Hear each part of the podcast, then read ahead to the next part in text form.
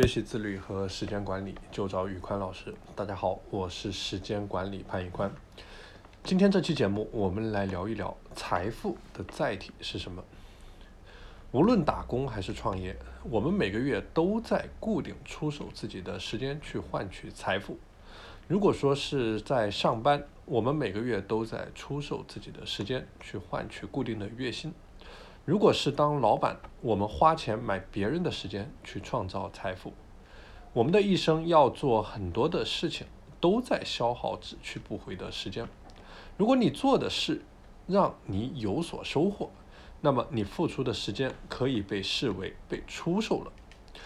我们每个人做的所有奋斗的本质，都是让自己出售的时间单位价值更高。因此，时间就是金钱，这是一个亘古不变的真理。我们来看看一个六十二、七十二岁的人的时间账单，在他的一生当中，睡觉占了二十年，工作占了十四年，吃饭六年，文体活动八年，闲暇时间二十二年。怎么利用闲暇时间的二十二年，决定了一个人一生当中能创造的价值和财富，也决定了一个人一生的高度。时间和金钱。应该如何换算？谁更珍贵？一分钟等于多少钱？多少钱可以买一分钟？两个小时的演唱会能够换来多少钱？两个小时的底层工作价值多少钱？因此，要想了解清楚时间和财富的关系，我们来思考一个案例：假如银行每天早上固定向你的卡中打入八点六四万元，供你自由支配。但是只有一个条件，在每天结束之时，余额会自动清零。那么你准备如何去支配这笔财富呢？这里的八点六四万可以类比为我们拥有的可以自由支配的时间。我们的每一天也有八万六千四百秒，每天结束之后，这笔时间财富自动清零。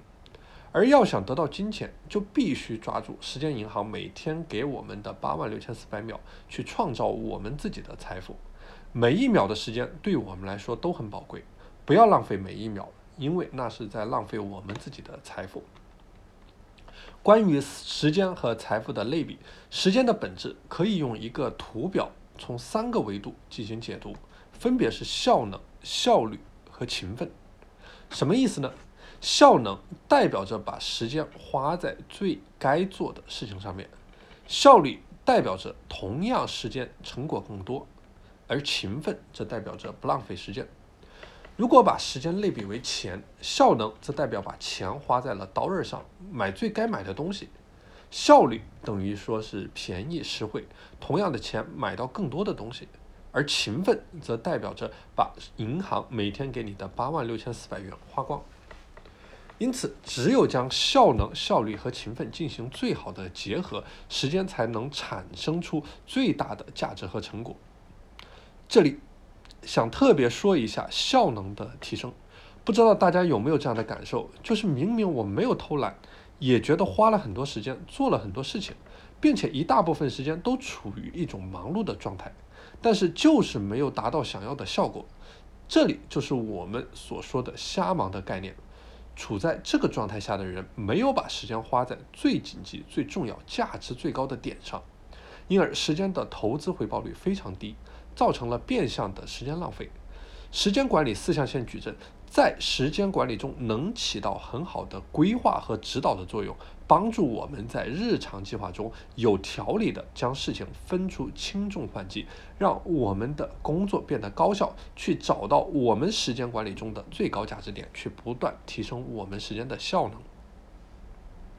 相较于财富，时间有一些独特的性质，首先是时间的供给没有弹性。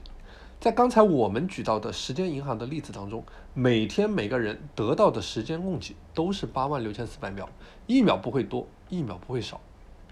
第二个特点在于时间不同于财富，时间无法储蓄。第三个特点是时间不同于财富，无法被其他物质取代，无法用其他资源进行交换。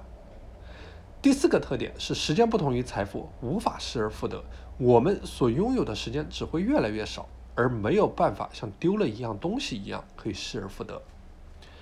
好了，今天的节目就和大家分享到这里。我这边成立了一个自律和时间管理的社群，大家如果愿意加入到这个社群中来，欢迎添加我的微信 p a n l e o n 一九八八 p a n l e o n 一九八八，和一群积极向上的伙伴一起抱团成长。